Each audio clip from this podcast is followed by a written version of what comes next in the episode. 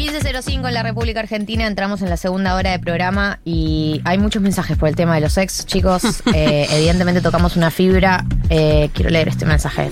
Hoy, en otro día, este es un mensaje de un oyente. Hoy, en otro día, en Perros de la Calle, digo Luzu, digo hablemos sin saber con Galia. Una- ustedes se dan cuenta de las cosas que a las que uno se expone en este lugar. Yo soy una víctima, básicamente. de Lo que uno tiene que críticas soportar. Y encima lisiada. Me cierro. Y me tengo que bancar que me diga Luz, su perro de la calle. Otro día, en hablemos sin saber con Galia. Igual es un poco verdad. Pero bueno, ¿qué puedo hacer? Estoy en este lugar. No me queda más opción que hablar sin saber de cosas. Eh, pero hoy vino alguien, es un poco el rol de Sí, la obvio. persona que está acá al frente del micrófono. Eh, vino una invitada que eh, sí sabe de cosas. De hecho, está convocada en eh, parte por eso. Es Cami Palacín. eh, por ahí la conozcan de medios amigos. Por ahí todavía no y la conocen con nosotros. Eh, pero primero de todo, bienvenida. Ya. Cami. Hola, Oli. ¿cómo están? Gracias. Bien, ¿y vos? Me encanta su programa. soy ¿En fan. serio? Sí. Bueno. Ese programa que haría si tuviera amigues. Es muy lindo que No digas. tenés amigues.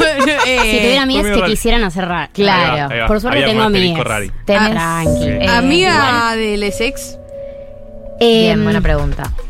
O sea, ¿Cómo te Se en habría- la, se habría de teoría, nuevo. en la teoría me parece que está bien ser amiga de tu ex. Como que ya desde el vamos plantear que no se puede, me da también medio a, pero ¿para qué estuviste tanto tiempo de pareja? Estoy pensando en la persona que estuvo, no sé, tres años de pareja, Mm. en pareja.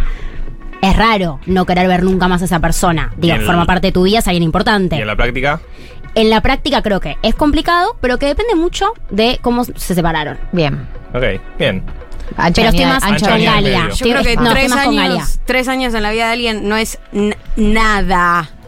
Bueno. Pero es como en nada. pareja, tres años es como los años de los perros. O sea, tres años en pareja se viven cosas mucho, muy intensas. No es lo mismo tres años en Relativo, amistad. relativo. Dejen de relativo. hablar de Bueno, esto, por sí, basta, favor. soltar. Pesadas. Eh, Tenés amigos, tenés conocimiento y tenés un delineado muy lindo. Te lo quiero Espectacular. decir, tenés un delineado Gracias. naranja, eh, sí. y alguien tiene que decirlo antes de que arranque la nota. Se ve que voy a tener que ser yo. Nadie lo va a decir, Qué lo suerte. digo yo. Un rol histórico. dijo. Eh, Cami, sos abogada, esto es real. No. Empezando. No, no soy abogada. ¿Estudiaste Derecho o estás estudiando cosas, Derecho? Como dijo el expresidente. Bueno, contame. que- pero soy casi, que- me recibo ahora, chiques. Contá, claro. ya. Estudiaste. Derecho y te vas a recibir. Sí. O sea, me te hizo una pregunta de este tía. año. Tipo, ¿cuánto falta para que te Sí, recibas? La peor. Igual Sí, la peor. yo ya está. O sea, Como ya aprendiste lo que tenías que está, aprender. sí, lo estoy haciendo para ¿Qué te la matrícula. La matrícula necesito para Claro, ejercer. Claro. Pero me- ya no me queda la práctica, que la estoy haciendo. Y este año termino. La práctica es como la tesis. Sos muy joven, ¿no? ¿Qué edad Eh, tenés? soy, eh, tengo 25. Claro. No Claro. sé, o sea, normal, bien. Joven bien. Joven. Está bien. Sí. Sí. Está bien, Sí. también sos joven. No, no soy, soy de los 90, tranqui. Está bien. Entrás. Soy, Está bien. entro, claro. Puedo Sí, estar sí. acá. Eh, bueno, no, pero en este último tiempo estuviste laburando mucho con todo lo que es divulgación, Sí. eh, por lo que estuve mirando y chusmeando. Eh, ¿Y tenés, eh, te, te querés encarar para ese lado? Sí. Eh, Ya, no hay preguntas, estoy full tía, ¿no? Pero te las presento que es una ¿Y el entrevista para laboral. cuándo? bueno, eh, sí. ¿Cuándo vas a sentar cabeza? Me gusta, eh, eh, no sé, eso. Eh, pero eh, me gusta mucho la divulgación del derecho. Eh, me gusta mucho la divulgación en general. Claro. Pero bueno, estudié derecho, así que luego sobre Mm. derecho. Eh, me interesa mucho como algo de charlar y de, codificar un poco el lenguaje de lo jurídico, que es algo que siempre está como muy lejano a, a nosotros y que es así eh, a propósito para que la gente no lo entienda y para eh, generar eh, más distancia en el Poder Judicial, por ejemplo, y las personas.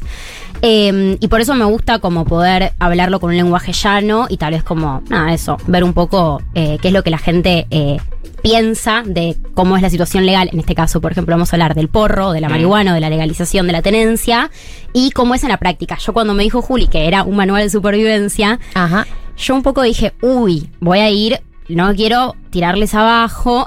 Claro, porque No hay forma de sobrevivir, Manual gente. de dejar de fingir demencia, tal vez puede ser como me algo de. encanta. Ay, deberíamos haberle poder. puesto así. Para Manual conocer de qué dejar de onda. fingir demencia. Yo, por ejemplo, pensé en preguntar, en iniciar un poco como es- con esta pregunta. ¿Ustedes creen que eh, hoy en día en este país es legal tener droga? Podemos decir marihuana en particular, pero cabe para cualquier droga, Sí. para tenencia, para consumo personal. Tener, no estoy diciendo Me siento en los ocho escalones. Para, para, Pará. ¿Qué para, piensan? No, pero sentido común. O sea, si vos tenés porro en la mochila Hasta estás en una cantidad, hasta una ¿qué cantidad. piensan? Creo ¿Piensan que, esta, creo que esta respuesta la sé. A ver, A ver. yo confío No, mucho en vos, Echauri. creo sí, que- porque vos te, te financian los del porro. ¡Eh! ¡Conseguí tu Blan trabajo con Blanco. esto! ¿Qué me decís? Las aborteras Vos sos esas. amiga de tu ex, Está, yo está hago financiada plata. por, está financiada por el porro. Por solo. sí. Yo creo que es eh, ilegal. ah, creo que es legal consumir, ilegal tener. ¿No? Hay ¿Ilegal algo de todo? eso. Creo que es. Fue confuso por cómo Está lo- legal consumir. O sea, a vos no te pueden eh, meter en cana por consumir droga. Por estar fumándote un porro. Claro, porque eso es tipo algo de tu libertad interna. Lo que sí es ilegal Interna. es la Ivana aportación. Nadal. Ok. Espera, ¿No? pero si te estás fumando un porro, ¿no estás portando? Y por esa es la, Además es la- de esa es la trampa. fumártelo. Esa es la trampa. ¿Yo Bueno, puedo sí. arriesgar? Ahora, Para mí en es- un momento va a entrar alguien que sabe, ¿eh? No, Para Sí. siempre. Ya, guarden. Es que me gusta qué onda, qué es lo Para que mí es piensan. ilegal, Es ilegal. pero la jurisprudencia. Ah, Ay, tiró palabra difícil. La jurisprudencia, ¿qué es la jurisprudencia? Los fallos, las Claro, sentencias. como que ya la corte dijo que no te pueden meter preso por si es poco, entonces Ah, como que es ilegal, pero en la Sí. práctica pasó a ser ese gris oscuro de que no te pueden meter preso. Bueno, bien, basta- se acerca bastante a la Ay, realidad. ay, ay, ay, Bueno, eh, ahora para ir un poco, ¿querés- ¿vos, Gali, querés arriesgar algo o ya No, está? ya, Muy bien. ya dije todo lo que tenía. Eh, para contextualizar. Sean amigos de sus ex. Ah, no. Y no se puede fumar por la Claro. No. La ley penal de la ley de drogas, que es una ley eh, federal, o sea, que rige para todo el país, es del 1989, o sea, tiene 30 y pico, 34 años más o menos. Es una Sí. ley vieja. Es una ley que tiene escalas penales muy altas, o sea, es muy punitivista y, en particular, en el artículo 14, lo que dice es que está penalizada la tenencia de droga con un mes a dos años de cárcel si esa tenencia, o sea, esa droga es, es de escasa cantidad, dice eso, escasa cantidad, y si no hay posibilidad de que uno piense que eso es para comercializar.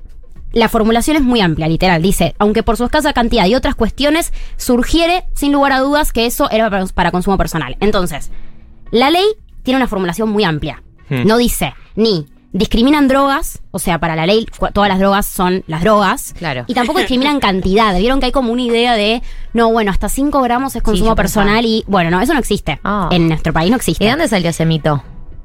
Y surgi- sale para mí de la práctica, que es que como la ley dice escasa cantidad, Claro. uno, no sé, dice, güey, 5 gramos, ponele que ahora pensar que es escasa cantidad, pero en realidad no hay una cantidad específica, por lo que lo que termina pasando en la práctica es que eso queda a discrecionalidad de básicamente la fiscalía y el juzgado que le llega la causa de tenencia, en este caso.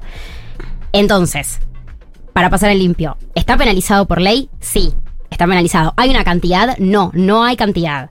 En la práctica, la persona que... Uy, No. tomate. Ay, bueno, amiga. Puede No importa, seguimos. Sí. Eh, en la práctica, eh, decide el juez. O sea, o el fiscal va a decir, che, bueno, si vos tenés un porro, me parece que esto es para consumo personal, no hay un número exacto. ¿Qué pasa? Como decía bien Martín, Marto, ay, Bien, Marto. hay un fallo que seguro que cuando hablamos de marihuana todos piensan, fallo Arriola, va, la gente que más o menos sabe de... ¿Fue fallo? Arriola. Arriola. Es un fallo que es del 2009, gracias Juli. Es un fallo que es del 2009 y que lo que dijo fue Gracias, que Juli. la tenencia de... No, no, me manché todo el pantalón. Parece que tengo un asistente personal Ay, que me está limpiando. No, igual Te manchaste todo el pantalón. eh, es agua, no pasa nada.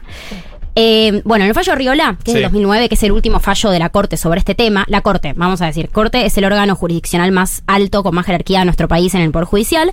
Lo que dijo en el 2009 fue, bueno, vos, es, es inconstitucional que a una persona la penalicen por tener droga cuando es para consumo personal y cuando no es en el ámbito privado, o sea, cuando no afecta a un tercero. Claro. Lo que di- eh, en esto se basa en esto que decías vos, Claro, Becha, que bien. es el derecho a la libertad individual, que es un derecho que está en nuestra La Constitución. En nuestro artículo 19, que es un artículo muy famoso que dice eh, las acciones del hombre que no ofendan a la tercero, ni a la moral pública, ni al orden público, solo están libradas a Dios, o sea, al Dios que cada uno tenga. Y eh, los jueces no pueden hacer nada sobre eso. Entonces, la Corte se basa en eso para decir, las personas adultas que consumen y que no generan efectos en terceros, debería ser inconstitucional. ¿Qué pasa? ¿Qué? Todo es lo que pensamos es, ah, buenísimo, entonces eh, se Sí. puede fumar. Bueno, en nuestro país los fallos tienen una, una característica, que es que los efectos son para los casos particulares, no son generales, no es como en Estados Unidos tal vez, que tenemos más esa refe. Los fallos, o sea, en el fallo de Arriola, los efectos del fallo tuvo efecto para la gente del caso Arriola, no para todes, no es que se derogó la ley penal Claro. de drogas. O ese artículo. No, claro, o sea, si a vos te agarran, básicamente te- tu abogado tendría que apelar al fallo de- para decir Claro. que a vos te deberían hacer lo mismo. Claro, Ok. ponele, o sea, sí, sí es eso. Lo que el precedente de la corte es muy importante, como es, es muy importante que el máximo órgano jurisdiccional diga, che, esto debería ser inconstitucional, pero en la práctica los casos son todos diferentes, pues siempre los casos son distintos. Sí, Mm. la Eh, cantidad de, de gramos que tenga. Claro, mi- mil cosas que eh, afectan. Y además, depende mucho del juez, porque el juez no está obligado a, a hacer lo que dice la corte. En la mayoría de los casos sucede que terminan fallando, que cuando es poca droga, te archivan la causa porque tiene sentido lógico que uno piensa, güey, si yo apelo y llego a la corte, la corte va a decir que esto es inconstitucional, pero en la práctica muchos jueces pueden decidir lo que quieran, o los fiscales, que a veces son más conserva, lo que sea, y cagaste. O sea, hay mucha inseguridad jurídica al respecto, como no es que porque la corte dijo eso en el 2009, ya está. Pregunta, ¿es lo mismo que pasaba con el aborto? ¿Con el fallo FAL o no? Sí, bueno, sí. Hay, para mí hay muchos paralelismos con esto del aborto. También pensaba cuando, cuando mm, producía para esto como en el tema de la prohibición de cuando decíamos, bueno, el aborto no va a dejar de existir, ya me estoy yendo como un debate más de la conclusión. No va a dejar de existir que la gente se drogue, la gente no va a dejar de drogarse. Entonces, bueno, ¿cómo, cómo hacemos con la prohibición y con las cosas que suceden, ¿no? Cómo el Estado quiere intervenir ahí. Pero sí, es algo así, claro, no está legalizado, sino que hay un fallo de la Corte que la gente usa para defenderse en estos casos. Claro. Pero es muy inseguro para la ciudadanía porque la Corte, como sabemos, son personas que están recontra intervenidas por la política. La Corte cambia, o sea, van cambiando los jueces y también pueden cambiar sus posicionamientos sobre, por ejemplo, esto, tenencia de drogas. De hecho, es muy gráfico cómo con los años la Corte fue cambiando de parecer sobre este tema dependiendo el gobierno, dependiendo como el, el escenario político y social. En la dictadura hay un fallo sobre este tema de la Corte que decía la drogarse, básicamente sos un hijo del demonio, es increíble ese fallo, Scolavini se llama, si alguien interesa es buenísimo, es impresionante. Después del 89 hay otro fallo que lo que dice es, che, todo bien, debería ser inconstitucional que te penalicen por esto, o sea, 89, democracia. Mm. Luego, en los 90 hay otro fallo que vuelve a penalizarlo, o sea, los 90, momento como de nuevo más conserva, menemismo, bla. 2009, gobierno de Cristina Kirchner, democracia, la Corte Se copa de dice nuevo. esto, claro. O sea, Claro. Puede ir variando el criterio. Y eso sí es una. Necesitamos una ley. Arre. Bien. Es chiste, pero no es chiste. Hecha.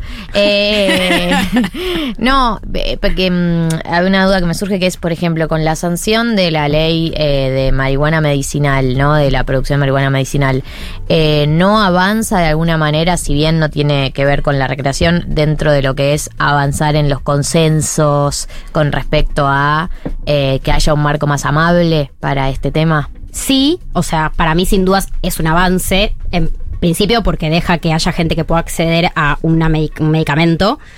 Y porque si también abre el debate a, bueno, también este año o el año pasado, cuando fue que se sancionó la ley de cáñamo industrial, o sea, Sí. como que venimos en una de que los políticos están charlando un poco más sobre el cannabis y tal vez como sacándole un poco los prejuicios, pero en la práctica eso no significa que no detienen a un pibe o que no para la policía un pibe porque tiene un porro encima. Sí. Ese es el gran problema que tenemos, como que la discrecionalidad policial de pararte y detenerte sigue existiendo, porque sigue estando penado por ley. Entonces, en la, tal, tal vez, bueno, sí, si vos, por ejemplo, tenés el reprocan, que es, era también una de las causales por las que podés tener porro, porque básicamente el reprocan te deja tener hasta 40 gramos, 40 fl- gramos de flores, eh, solo para transportar igual, ojo. O sea, no dice fumar, como no dice consumirlo. Es como un vacío que hay ahí. Pero que si estoy en la calle fumando y No sé. tengo el reprocan. No conozco a nadie, si a alguien le pasó, me- depende mucho del policía. Ay, es que para mí. Pasa eso. Sí, Pará, de- termina entonces, dependiendo mucho. Vamos al, al tema Reprocan, que me interesa. Eh, por ejemplo, hay una persona que dice, bueno, eh, la- el mecanismo que quiero elegir para sentirme más o menos cubierto, si no sé, quiero plantar en mi casa o lo que fuera, es el Reprocan.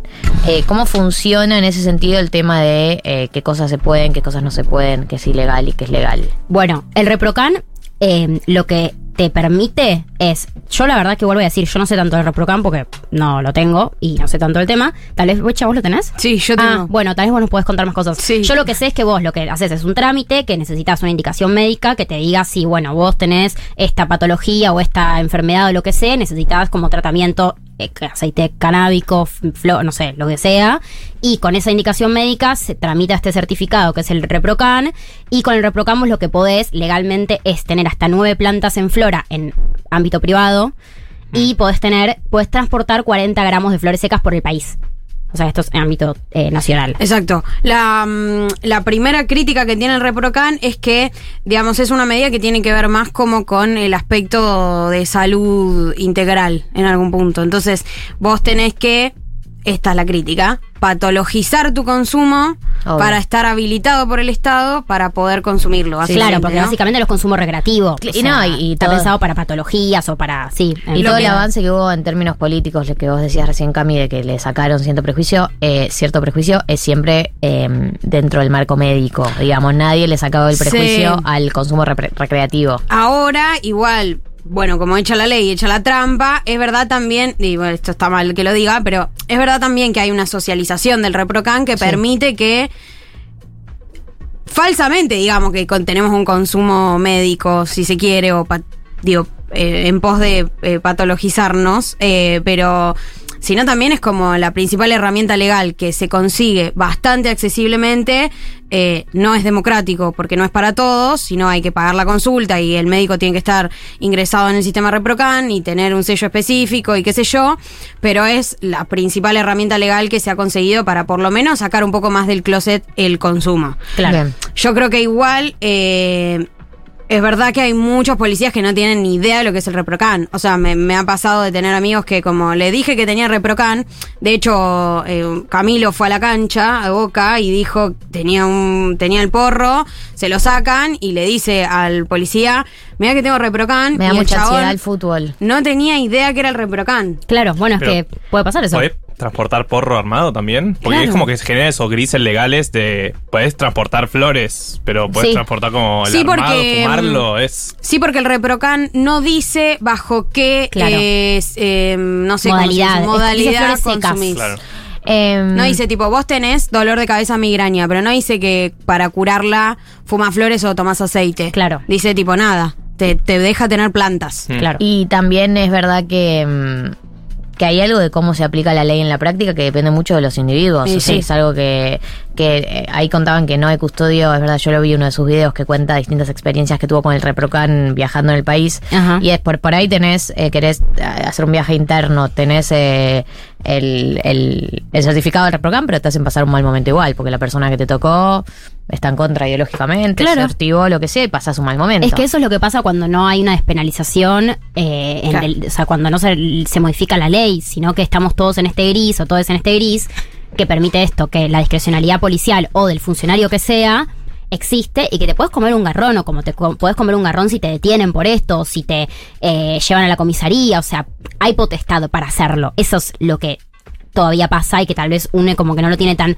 presente, si las estadísticas muestran, o sea, si hacemos como un crossover de estadísticas y lo que uno piensa cuando piensa en criminalización de la pobreza es la mayoría de las personas que están presas por delitos de drogas son jóvenes eh, de clase media baja o baja que en la gran mayoría no terminaron el secundario, muchos no terminaron la primaria, en las mujeres cis la mayoría están también por consumo de por eh, tráfico, comercialización, tenencia, la mayoría son jefas de hogar, o sea, comercializaban para sustentar a sus familias. Hay muchos estudios sobre eh, las personas que no tenían laburo en el momento en el que caen en cana por tenencia o comercialización de droga, la cantidad de gente, las personas trans, ni hablar. O sea, la estadística de las personas trans en cana por eh, delitos relacionados con drogas es impresionante. O Vos sea, estás casi- diciendo, casi, Cami, todas. que todes. si fuera blanca, heterosexual, clase media alta y estoy fumando unas flores en Palermo no me pasa nada, y varón. Eh, no sé si iba a decir que no te pasa nada, pero hay menos posibilidades que te pase algo. De hecho, en la ciudad, todo esto, eh, estadísticas, o sea, te- no lo voy a decir porque es aburrido, factos. pero si alguien quiere las fuentes, las tengo.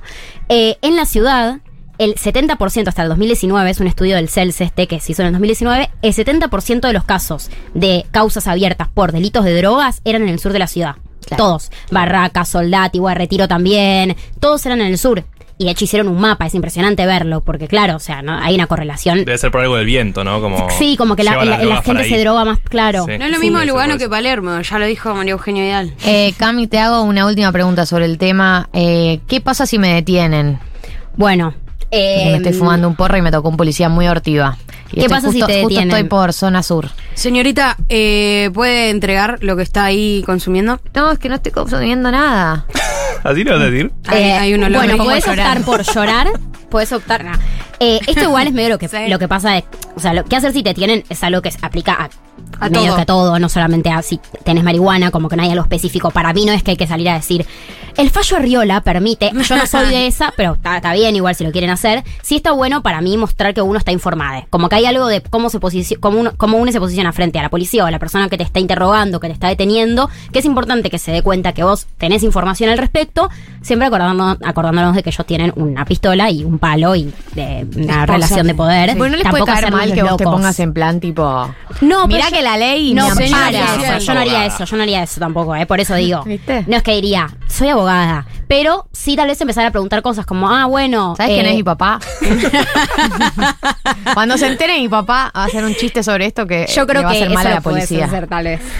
Eh, no, Eh, pero ¿cómo lo dirías? Ah, igual ni idea. No, sé, o sea- ¿Cómo haces para cuando te detienen? Si te detienen por tener, por cualquier cosa en realidad, lo que está bueno es saber que, cuáles son tus derechos, digamos. Bien. Por ejemplo, podés, te tienen que permitir llamar a una persona, ya sea una, una amiga, una persona de tu familia, una abogada, quien vos quieras, tenés permitido eso. ¿Te sacan el celular? Si estás incomunicado, igual las personas que van a la comisaría a preguntar por vos te tienen que informar. A veces pasa que la policía se pone en ortiva y te dice, no, no, yo no puedo decir nada, yo no puedo decir nada. No, eso no existe. O sea, vos siempre tenés que poder decir, porque cuando uno está detenido, apenas te detienen, la policía ya no es tu responsable, sino que él se comunica con alguien del Poder Judicial, fiscalía o juzgado.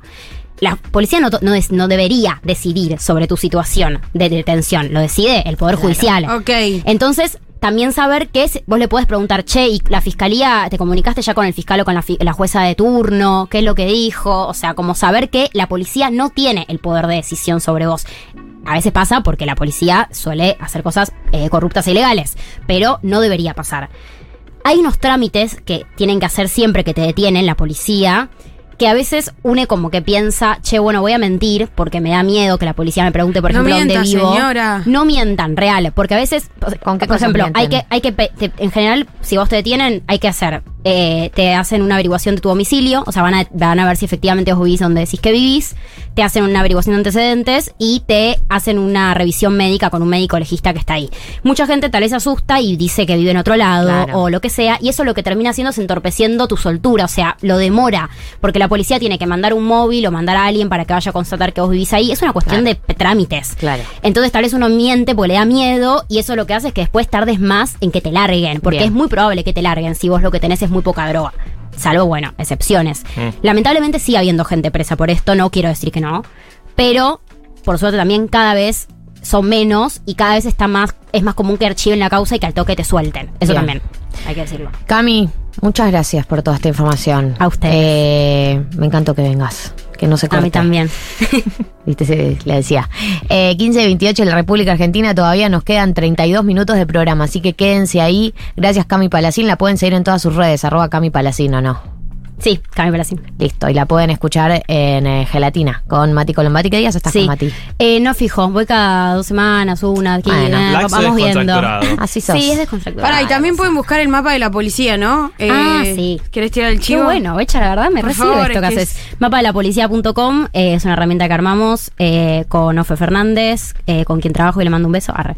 Está bien. Eh, y Mándale un con beso. gente de muchas organizaciones eh, donde pueden subir denuncias. Bueno, miren, la página está buenísima. Buenísimo. Gracias, Cami. Ahora sí. eh, vamos a escucharnos un poco de música. ¿Qué nos ponga la, la pelicolina de la gente? Carnavalito del Duende. Quiero querer